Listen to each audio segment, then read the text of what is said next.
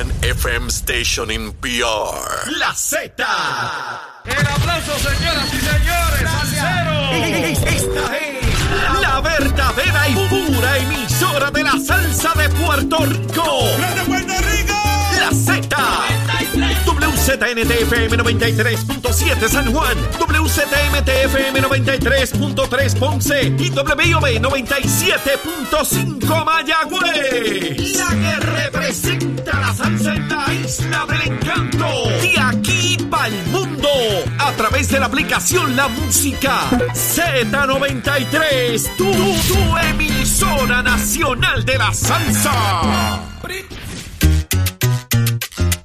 Ya comenzó el programa con más crecimiento en Puerto Rico. ¡Vámonos! Nación Z por Z93. Somos tus favoritos. Nación Z por Z93. Por la mega tú lo ves. Música, deportes, noticias y entrevistas. El programa de mayor crecimiento de la isla mía. Acaba de comenzar Nación Z, tu programa de análisis favorito a través de Z93, 93.7 en San Juan, 93.3 en Ponce y 97.5 en Mayagüez, donde usted se entera de todo lo que merece saber sobre nuestra isla, sobre Puerto Rico, sobre el gobierno, sobre la legislatura, sobre cada uno de los municipios, porque usted merece saber hacia dónde nos llevan como país y es aquí. Usted se entera con el análisis más completo. Así que muy buenos días, Jorge Suárez. Muy buenos días, Eddie López. Buenos días, buenos días. Buenos días, Saudi. Buenos días, Eddie. Buenos días, Puerto Rico. Gracias, como siempre, por estar conectados con nosotros aquí por Z93, tu emisora nacional de la salsa y por las aplicaciones digitales, la música app, así también como nuestro Facebook de Nación Z, en un programa que tendremos mucha información y mucho análisis de lo que ha ocurrido en las últimas horas en el país. Mire, busque, busque ese podcast para que esté al día de lo que hemos estado discutiendo, de las cosas que hemos ido analizando y que después resultan ser noticias, que también las discutimos aquí en Nación Z, porque estamos, mire, analizando, buscándole, como uno dice, la quinta pata al gato para saber por qué las cosas pasan en, este, en este país. Así que gracias por estar conectados con nosotros. Eddie López empezó septiembre, señoras y Así señores. es, un nuevo mes, una nueva mañana, primero de septiembre del año 2022. Pero estoy dispuesto a llevarles a ustedes las informaciones, las noticias, pero sobre todo el análisis que tanto le gusta a través de todas nuestras plataformas interactivas y a través de la emisora nacional de la salsa Z93. Conéctese a nuestro Facebook Live de Nación Z para hacerse parte de nuestra conversación. Y ya estamos listos para muchas informaciones que hay hoy y explicar muchos, muchos asuntos que pudieran el titular decir una cosa, compañeros, pero más adentro hay que ir y eh, ver verdaderamente a qué amerita todo este tipo de noticias que tenemos en la mañana de hoy. Ay, Eddie, Saudi. tú lo dices y tú lo dices y yo te digo, a mí me dan ganas de decir, mire, es que hay demasiada información. Así es. Hay demasiada información, Eddie, Jorge, Puerto Rico, así que pendiente al análisis, porque esto comienza ahora mismo. Precision Health Centers te presenta la portada de Nación Z. En Precision Health Center le cuidamos de la cabeza a los pies.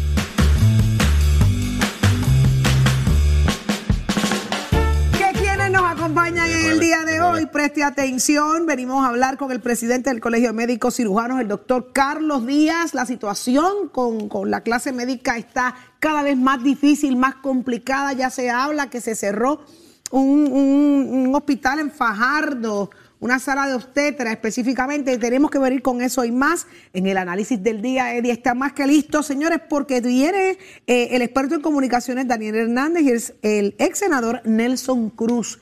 ¿De qué estarán hablando? Usted se entera más adelante. El representante Denis Márquez. Analizamos varios temas tan importantes como el de la leche y el café. Señores, esa tacita de café que usted se está tomando ahora, ah, a esta horita, que eso, eso, eso es manjar de los dioses. Ese café, ¿a cuánto va a subir su costo? Usted se entera hoy en Nación Z y como todos los jueves llega Julito Ramírez de Arellano. Pero mire, vamos a hablar de joyas, joyas literarias que pasarán a la historia de nuestro país por su historias independientes. Así que vamos a empezar hablando con la situación de Ángel Pérez, el exalcalde de Guainabo, ¿Quién dice que va para juicio? Jorge, empecemos por ahí.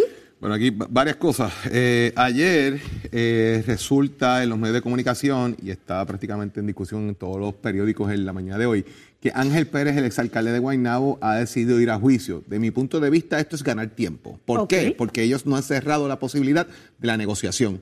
Significa que aquí se está dando un caso, ¿verdad?, de, de corrupción pública, de lo que todos conocemos, del tema este, ¿verdad?, de, de que lo grabaron, en lo que se alega, ¿verdad? Es un alegato que hay, no hay, no hay una, eh, que hay un alegato de que se lo grabaron, mostraron unos videos y una fotografía en los medios de comunicación hace tiempo atrás, cuando surge el arresto del exalcalde, entre otros elementos. Pero yo lo que veo aquí es que se está ganando tiempo. ¿Por qué? Porque uno de sus abogados, Eduardo Ferrer, ha establecido precisamente de que eh, no se mantiene abierto el proceso de negociación.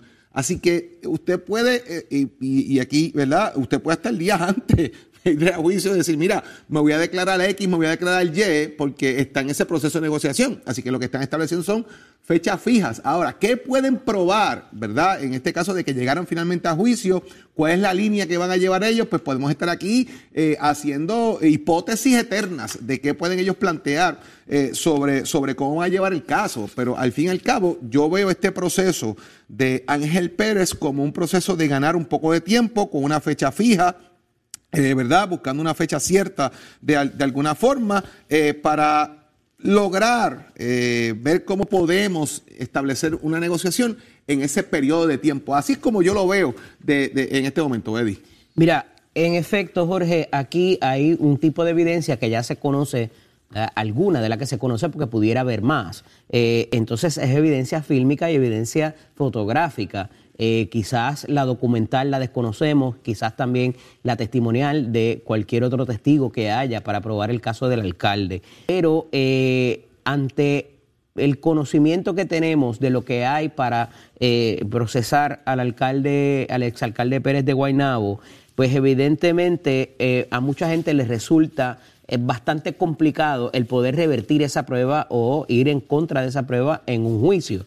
Pero, ¿verdad? Hay ciertas, eh, ciertos aspe- aspectos técnicos que quizás, quizás se puedan cuestionar en este asunto. Eh, me parece que otro ángulo que pudiera eh, quizás también eh, explorarse es el hecho de cómo se tomó ese video, ¿verdad? Y va todo a, de alguna manera, cuestionar eh, ese tipo de evidencia para que no entre al juicio y no sea considerado, ya sea por un jurado, por un jurado, por un juzgador de hecho, en el caso de que se, se desistiera de ir por un caso por jurado. No obstante, ha habido ya dos rechazos por parte de la defensa de que el imputado de delito se declare culpable y eh, este sería una tercera turno al bate eh, y quizás para mejorar y ahorrar lo que pudiera ser un proceso de juicio de, de lo, como expliqué, de los jurados, de todo lo demás, y ahorrarle ese dinero a la Fiscalía y al gobierno de los Estados Unidos.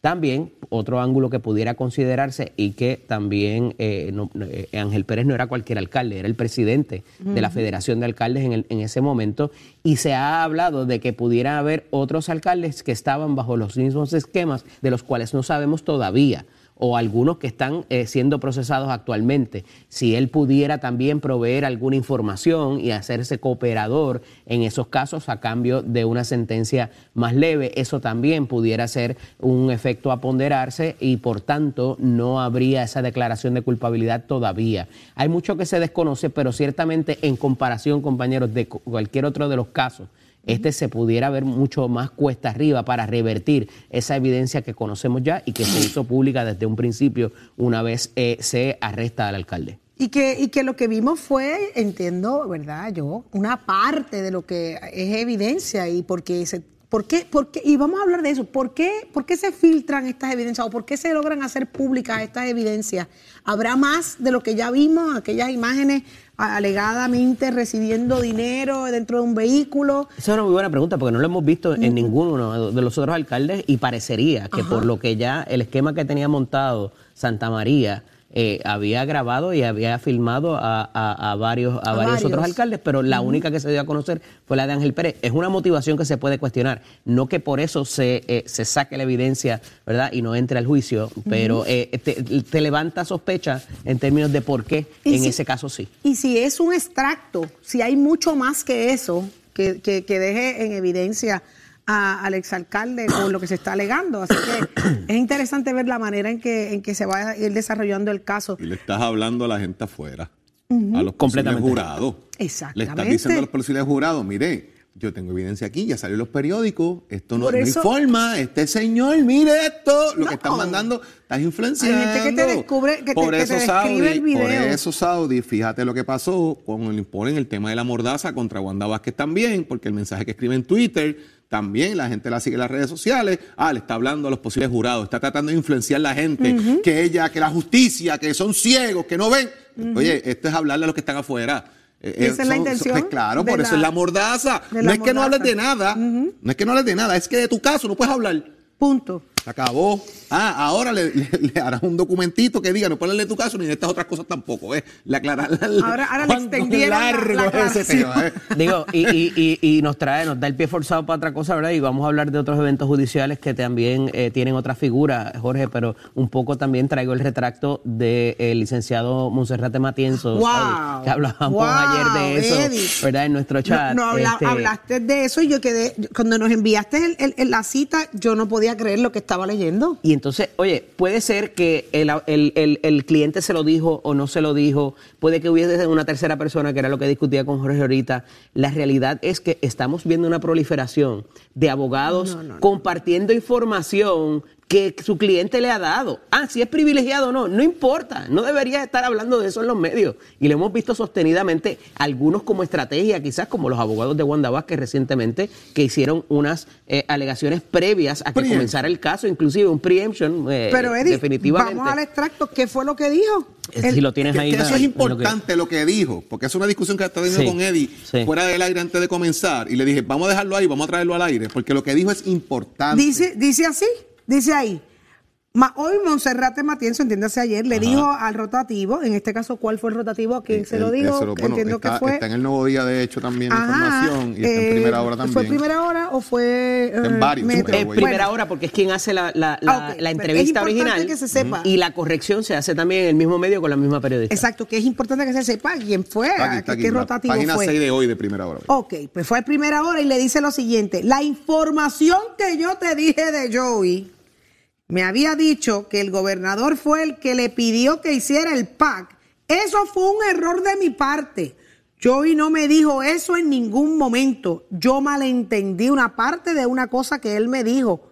Pero sobre el PAC, él no me dijo que haya sido Pierluisi, entre paréntesis, el que le solicitó que lo creara. Y dice, fue un error de mi parte. Un error. El error de su parte fue de haber revelado conversaciones privadas en tu- con su cliente. Jesucristo. Haya habido tercera persona o no, tú no hablas de lo que el cliente te dijo. Punto. Eso es ética 101 y un abogado de tanta experiencia. Es rara pero, así. pero es un error, Eddie, o es una, una intención. Eso, de- de- de- a mí no me cabe duda de que recibió una llamada y le dijeron que tú haces hablando de esto No, no, la llamada en una que- entrevista. Pero, pero en la parte legal, práctica y ética, adjudicada totalmente, que usted no tiene que hablar de eso mediáticamente ni públicamente. Y es Pero, válido que se eh, disculpe, que lo aclare. Pero, no se retractó, pero no se retractó de que Joey se estaba inmolando por otro. Ajá. Eso no se retractó. Que eso fue otro de los comentarios. Significa entonces que el tiro era para otro. Bueno, y han Jorge, hecho pero eso es para una atrás. interpretación de él, porque él dijo, él dijo si su tú te vas a retractar, tú te retratas de todo. La Sí, llamada pero- es, pero- metiste pero- las patas pero en ¿qué esta, más metiste decir- las patas en esta. qué más que decir que el cliente Y no se lo dijo? Y una cosa es esa parte, no la otra. Retráctate de las dos. ¿Por qué no se retractó de las dos? De lo de inmolarse. ¿Por qué no se retractó de las dos?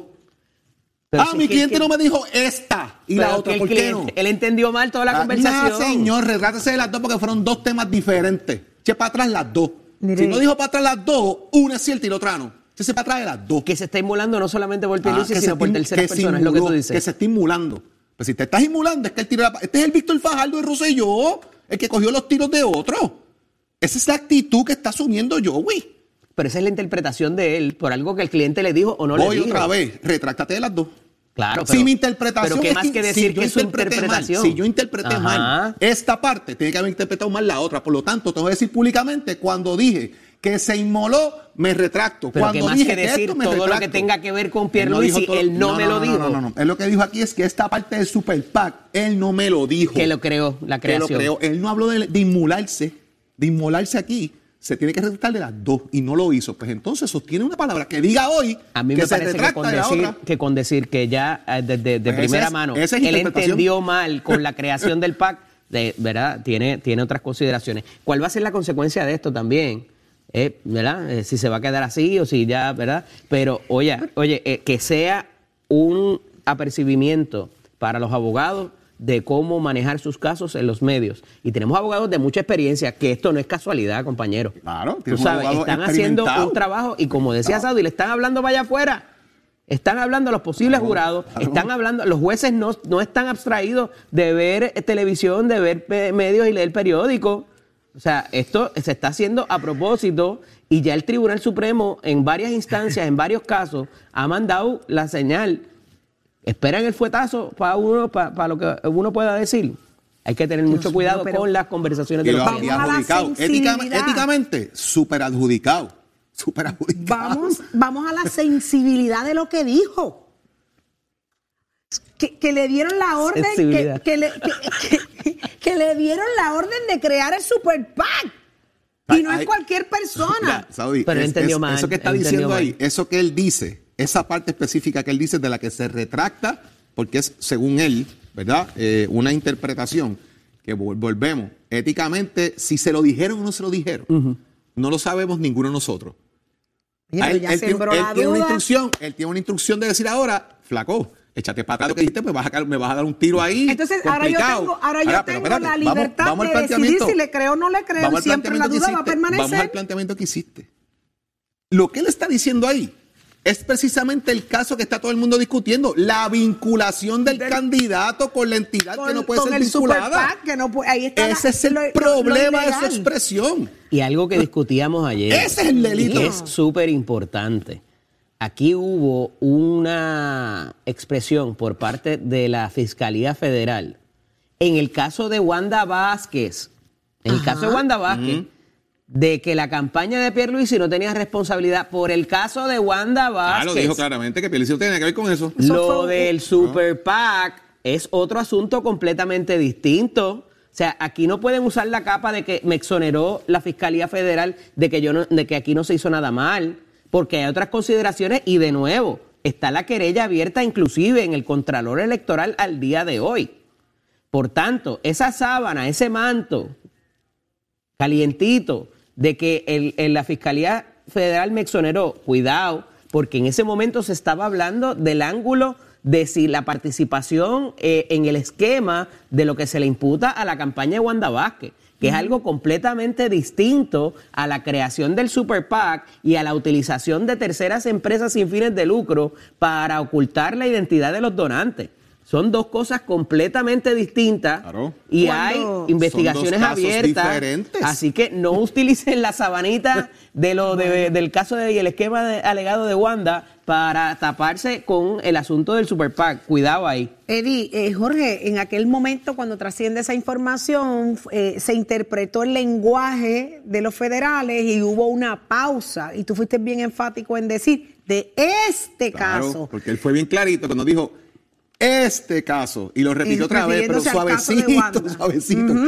Este lo caso. que deja la brecha abierta indirectamente, Eddie, a lo que tú estás, al análisis que tú estás haciendo de la sabanita. Así que aquí hay todavía, señores, eh, mucho que esperar del caso. Porque allá eran donantes foráneos. Eran Correcto. donantes que no debieran haber estado donando. Acá era que se estaba ocultando, ocultando información. información. Que, Son dos way, cosas eso- distintas. By the way, uno de esos donantes foráneos decidió declararse no culpable ayer. Así es. Entonces, nuestro querido amigo Herrera Belu, Belutini, Saudi Belutini. Vamos a ese caso también, pero no deja de sorprenderme y tengo que decirlo, no puedo todavía superar eh, que Matienzo se retractara de la forma en que se retractó con unas cosas tan sensibles, unos señalamientos tan sensibles. Retractarse es bien difícil ahora que Oye, la un gente ex lo... fiscal, tú lo has entrevistado en sí. innumerables ocasiones, o sea, no es un rookie. Eh, y que es uno de los mejores eh, eh, abogados del país. O sea, y yo no Se puedo creer, yo no puedo creerlo. que no tiene que no, decir. no puedo, no porque lo de vela porque me va a causar un problema. ¿Qué hizo ahora? Como tú dijiste, Saudi, sembrar duda. No, ya la duda está Pues ahí. ahora, ¿quién le cree? ¿Quién Ahora le yo cree? decido si le ¿Entiendes? creo o no Ahí- le ahí es creo. donde viene el lío. Y si el regaño vino desde el Olimpo,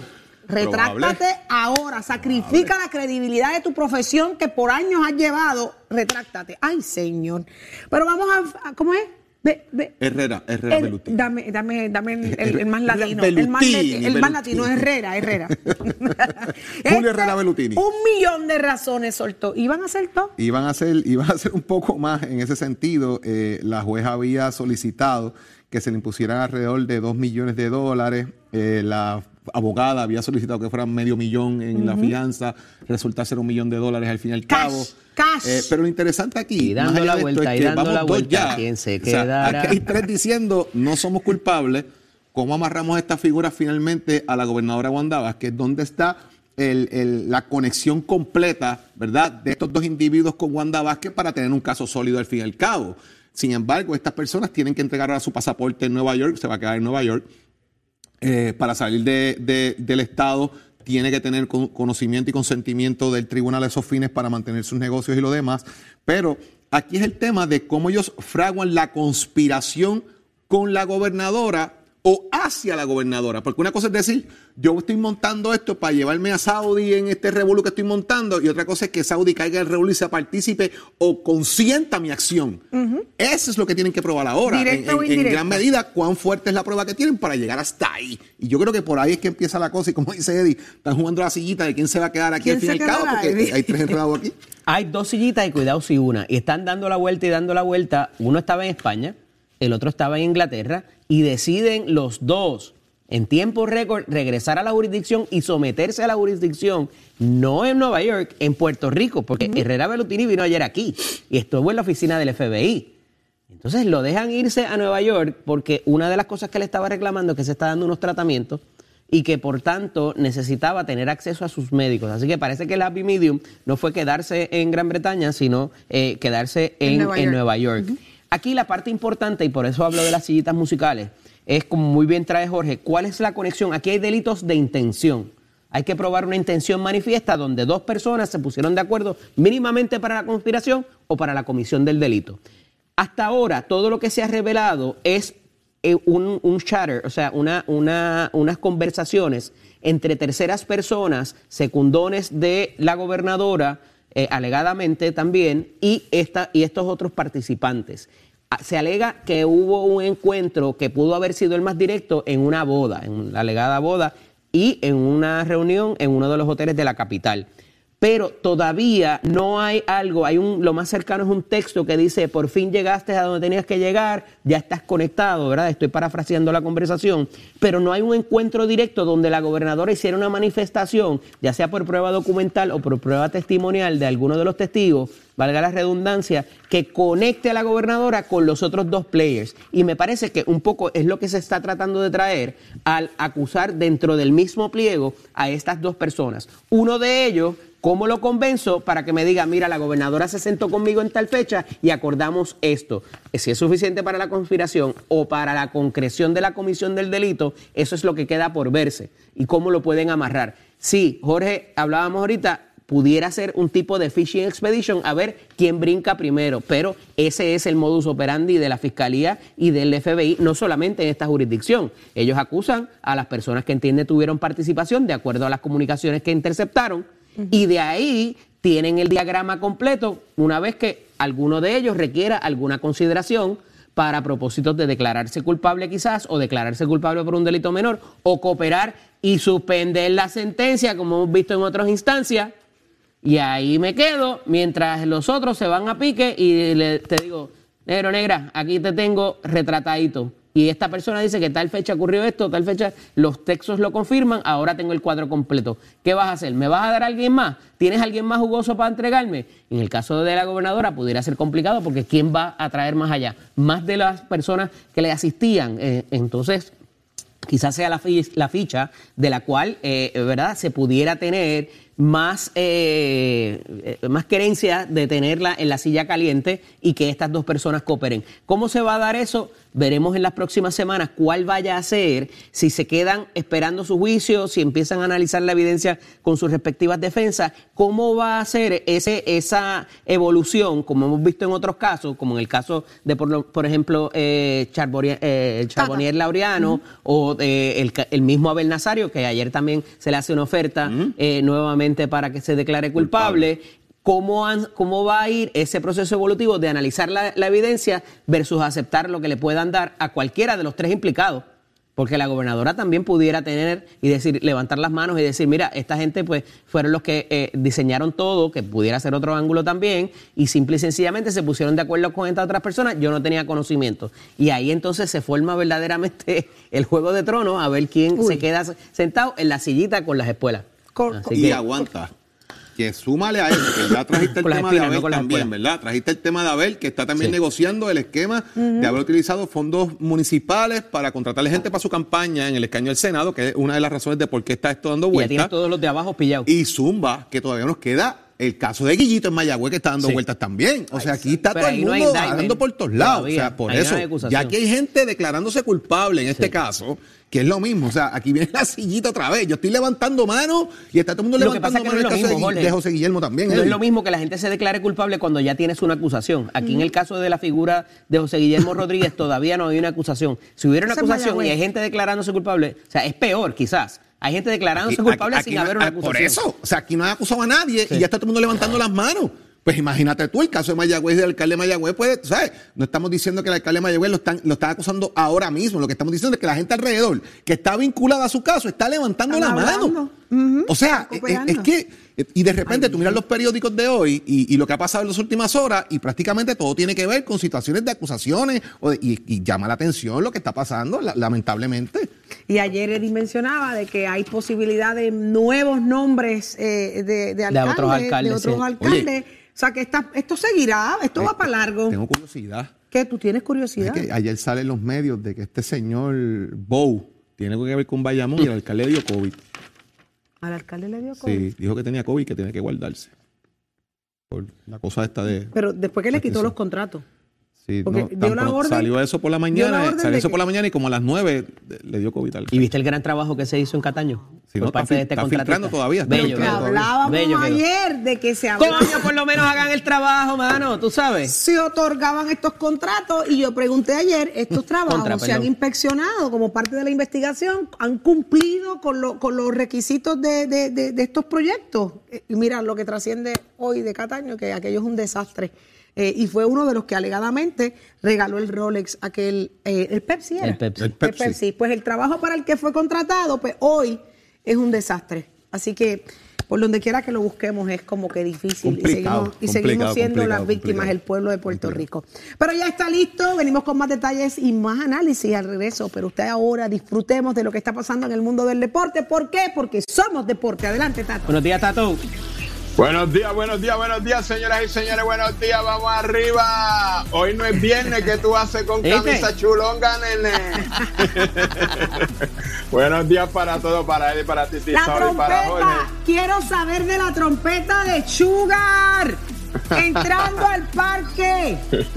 Eso es una, eso es una, ¿cómo se dice la palabra? Musicalización que a él le tienen, pero le trajeron la persona original que la grabó en la trompeta y en estos juegos contra los Dodgers, pues tienen la persona ahí en vivo y suena la trompeta con micrófono y todo, que se oye por todo el parque. Que Así la que ya usted busquen, sabe que cómo es queremos eso. ver esas imágenes, señor director, búsquela, que las queremos Oh, ver. Se la envío, se la envío luego porque ahora vamos a empezar a hablar de la LAI, porque la LAI empieza mañana, lo que es el deporte de la Liga Eléctrica Interuniversitaria de Puerto Rico. Ya mañana viernes comienza, ¿por qué? Comienza con el tenis desde las 10 de la mañana. Todas las universidades van a estar al Tomidame. La Inter defendiendo su título en varones, la Universidad de Mayagüez defendiendo su título en femenal. Luego de ahí, pues sigue durante el mes de septiembre trabajando todo el mundo. El béisbol empieza el 9 de septiembre, el fútbol, el balompié empieza el 13, el voleibol, tanto masculino y femenino, empieza el 19, el taekwondo fue adelantado para 4 y 5 de noviembre porque a mediados las selecciones van a estar representando a Puerto Rico fuera del país y Ponce y Mayagüez están fuertemente mandando sus propuestas para ver quién va a ser la próxima sede de las Justas Light, si se quedan en Ponce o si se van para Mayagüez o si vuelven a Mayagüez y se las quitan a Ponce, vamos a ver qué es lo que pasa. Ahí estarán las propuestas, como que era este tremendo evento deportivo donde nuestros atletas y atletas que tienen las universidades desarrollan, óigame, y se van al toma y dame en todos los eventos. Usted se entra aquí en Nación Z, donde nace la noticia deportiva. Oiga, chero, ¿Qué le pasa a este? Llévatelo, señor. Estás, estás con el habla música y Z93 en Nación Z.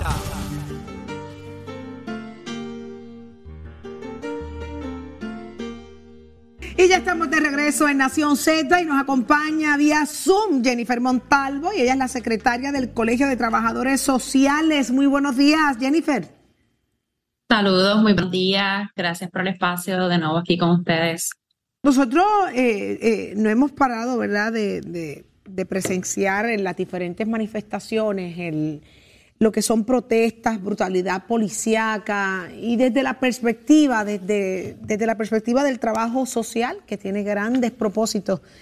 ¿Cómo, cómo ustedes pueden describir eh, lo que estamos viviendo? Yo creo que es un momento de reflexión y de que tengamos conversaciones como país de lo que está sucediendo. Eh, el exceso de la fuerza de la policía no es algo nuevo.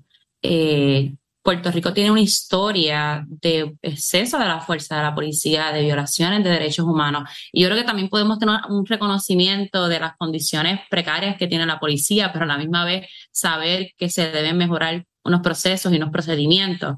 Por ejemplo, desde el 2011 hay una reforma de la policía que habla específicamente sobre unos mejoramientos que se deben hacer sobre el uso de la fuerza, sobre registros e incautaciones eh, que son irrazonables.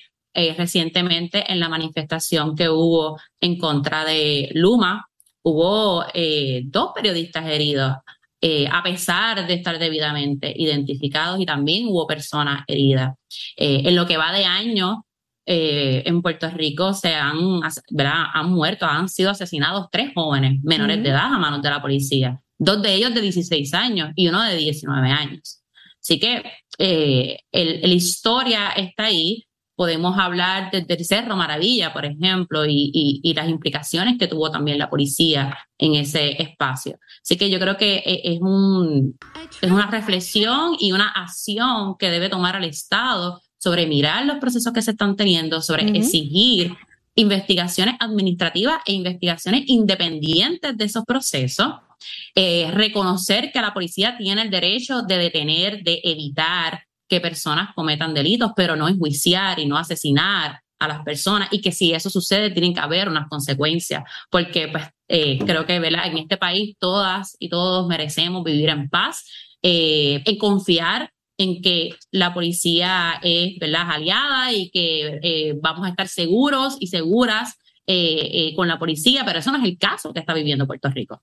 Ese no es el caso. Estamos hablando de, de derechos humanos, ¿verdad? Reclamos de igualdad, de respeto, de equidad, que son los postulados que defiende el trabajo social. Por eso traigo la, la perspectiva de ustedes como trabajadores sociales. No sé si les pasa. Eh, Jennifer, las imágenes crean frustración porque pareciera que no se entiende eh, ante el gobierno que eh, el, que el ser humano tiene derecho a ese, a ese reclamo y que al final eh, otro ser humano te, te- te viene castigando, te viene imponiendo lo que es la ley, ¿verdad? Oye, porque tampoco somos un país de, de- de desorden, de- somos un país de ley y orden. Pero yo siento que, que- que no se logra con este, con este tipo de manifestación se, se, se tergiversa ¿no? la intención. ¿En qué fallamos como, como sociedad al momento de manifestarnos? Si es que fallamos, ¿verdad? Porque sí, comenzamos de una forma y al final terminamos como el Rosario de la Aurora y son los menos. ¿Cómo, cómo se logra mantener y proteger la, la- la intención de este tipo de manifestaciones? Yo creo que son diferentes, o sea, en una manifest- las manifestaciones no son homogéneas, La- la- las personas no son homogéneas, los colectivos no son homogéneos, y yo creo que tú has traído algo importante, eh, el derecho que tenemos en esta democracia, en este país, en este sistema que tenemos, es a poder manifestarnos. Y claro, bajo unos parámetros y unos ordenamientos, pero también reconocer que dentro de las manifestantes hay diferentes colectividades. Eh, y no significa que todo el mundo va a actuar y va a trabajar de la misma manera. Y yo creo que es un momento propicio para reconocer también cómo es que han surgido distintos movimientos sociales, tanto en Puerto Rico, pero como en otros países que tampoco han sido homogéneos. Eh, ¿verdad? Y cuando digo que no son homogéneos, es que no todo el mundo actúa de la misma Claro. manera y no Ujú. todo el mundo sigue las mismas directrices, pero que han sido importantes para alcanzar los derechos, ¿verdad? Los derechos a la libertad, derecho a la libertad de expresión, el derecho al voto, el derecho a que no haya segregación racial, por ejemplo, el derecho eh, que tenemos todas y todos a vivir en equidad, eh, derechos eh, reproductivos, derechos sexuales, el derecho que la mujer se pueda, que pueda eh, educarse. Así que todos estos derechos han tenido eh, movimientos sociales que han tenido unas diversidades que no significa que todo el mundo va a actuar de la misma manera y yo creo que estas conversaciones hay que tenerlas como país y eso no significa que se tengan que dejar de hacer. O sea, Y los no se movimientos son importantes. Ajá. Los movimientos son importantes, o sea que el, el que pasen situaciones, por ejemplo, que de violencia o que a lo mejor no estamos de acuerdo con ese punto de vista o la manera en que se está ejecutando, no puede eliminar el que nosotros defendamos el derecho que tienen las personas a manifestarse y a movilizarse y a exigir mejores condiciones de vida.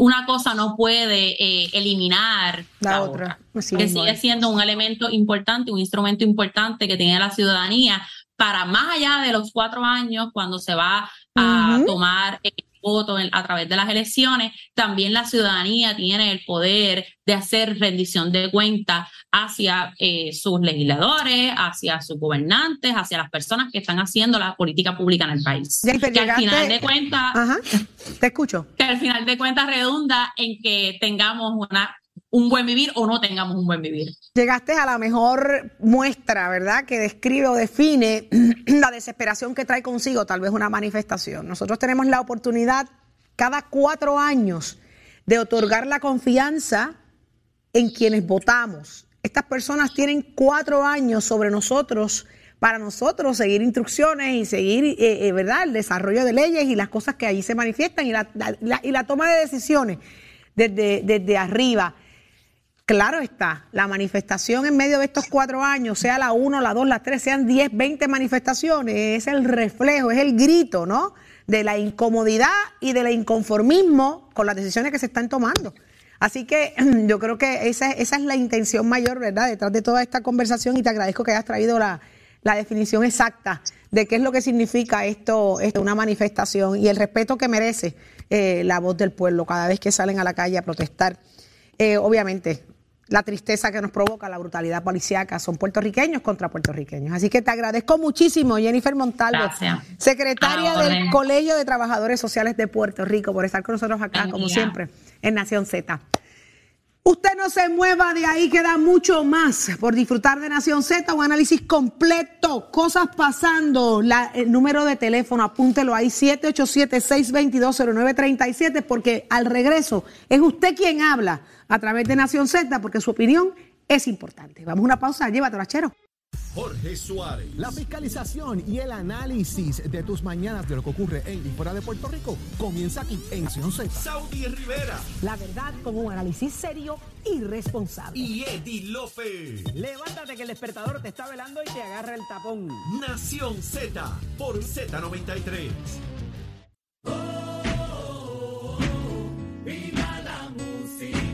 Como que, ay Dios santo señor, mire. One-sided. Mire, mire, mire, mire, deja ponerme esto, porque ahora yo uso espejuelos. Yo no veo. Le da. En las Anda. 45 haciendo estrago. Bien gozados y bien vividos. Gracias, Señor. Ya estamos de regreso en Nación Z. Son exactamente las 6:42 de la mañana. Usted que va gozándose ese cafecito, venimos con un análisis completo Está de caro, si va a el subir café. el café, si la leche va a subir, a cuánto nos va a costar ese, ese, ese- esa, esa sabrosura de café. Usted se entera aquí en Nación Z, pero vamos de inmediato a otros asuntos sumamente importantes. ¿Qué está pasando con la salud de Puerto Rico? ¿Qué está pasando con la clase médica de Puerto Rico? Muchas interrogantes y para aclararlas está con nosotros el doctor Carlos Díaz, presidente del Colegio de Médicos Cirujanos. Muy buenos días. Buenos días, doctor. Buenos, días a todos, compañeros, y gracias por, la, por esa oportunidad de estar aquí con tu radio audiencia. Bueno escucharle Saludos. nuevamente. Gracias. Siempre escucharlo nos trae respuestas a muchas, muchas cosas que vivimos todos los días. Quienes salen a buscar eh, salud, quienes salen a, a- a buscar vida se están encontrando con cosas sumamente difíciles ante la falta de médicos y ante los reclamos que ustedes eh, eh, legítimamente están haciendo. Y ahora la zona este se queda con una sola sala de partos tras el cierre de este servicio en el Hospital Imaya en Fajardo. Así que esto no pinta bien. ¿Qué, qué hay que hacer? Si, si yo voy a parir un muchachito ahora y yo llego allí porque era lo más cercano que yo tenía, ¿qué yo hago? Eso yo no lo puedo guardar.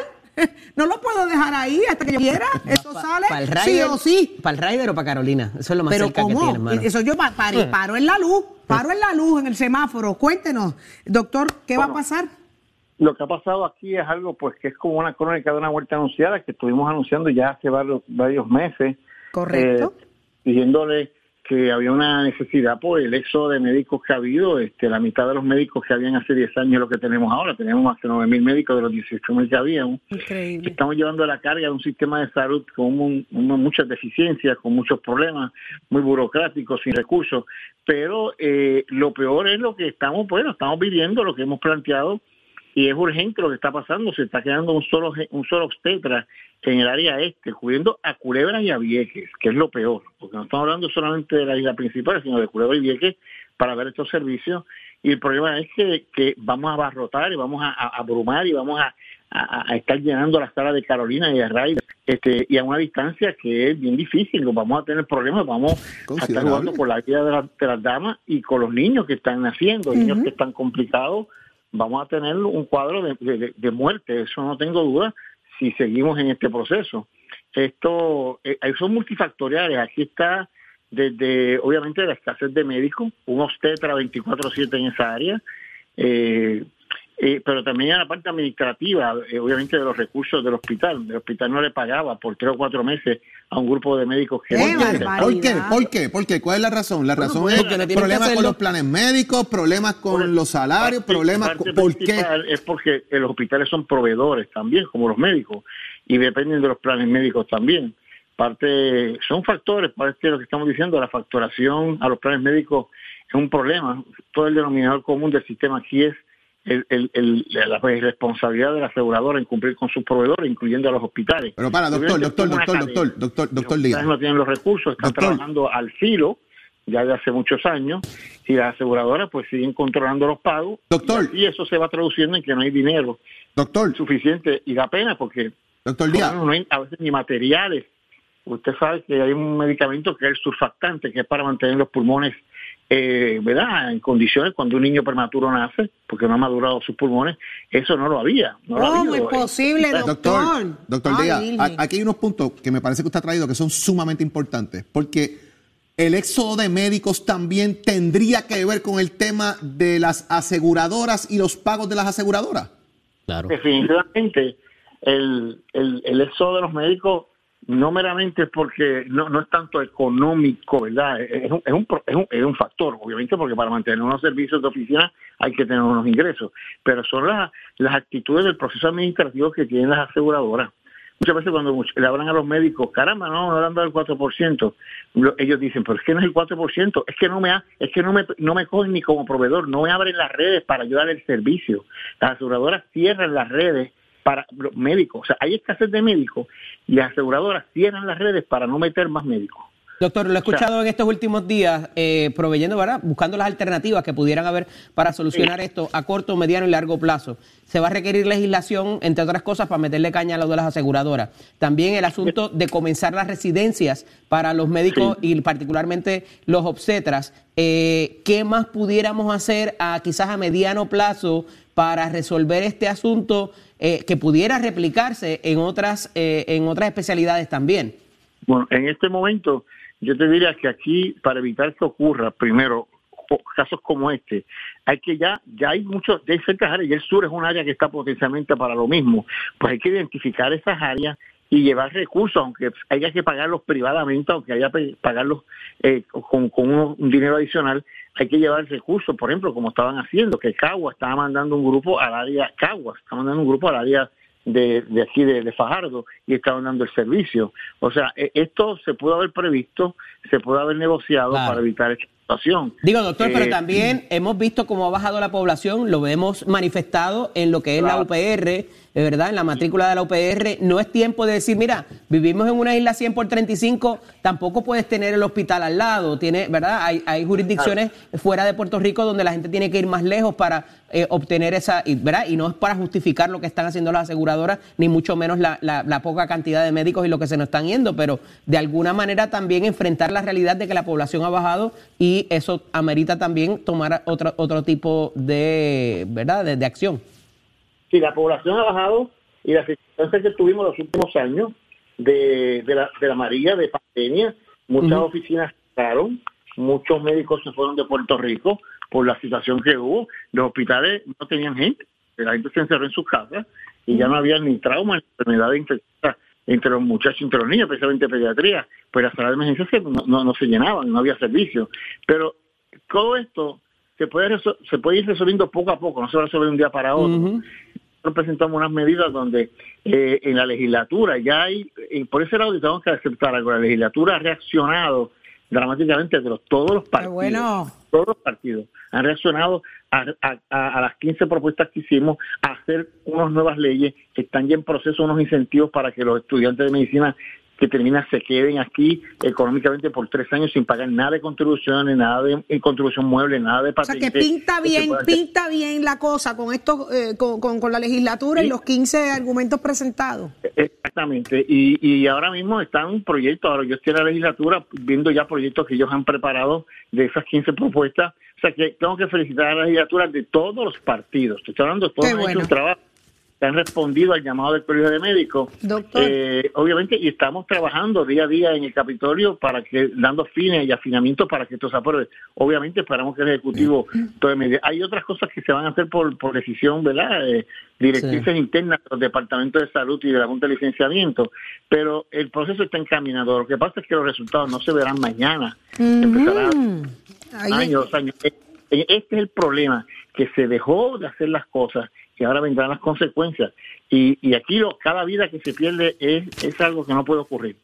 Eh, Eso es si así. que si se muere por cuestiones naturales, pues se murió, pero no porque no tenga los recursos o el acceso a los servicios de salud. Doctor, gracias Eso- por ser portavoz de esta problemática porque ciertamente es sumamente importante, así que eh, agradecido de que pueda estar, ¿verdad?, llevando esa voz cantante en cuanto a esto. Oye, está estando en cada esquina y vamos a hacer un frente común, los proveedores, para negociar y poner en su punto a las aseguradoras, porque aquí el denominador común, no lo dice el doctor Díaz, lo dicen todos los sectores de salud, es que se le dejó a la aseguradora hacer lo que les dé la gana. Y eso tiene que parar ya.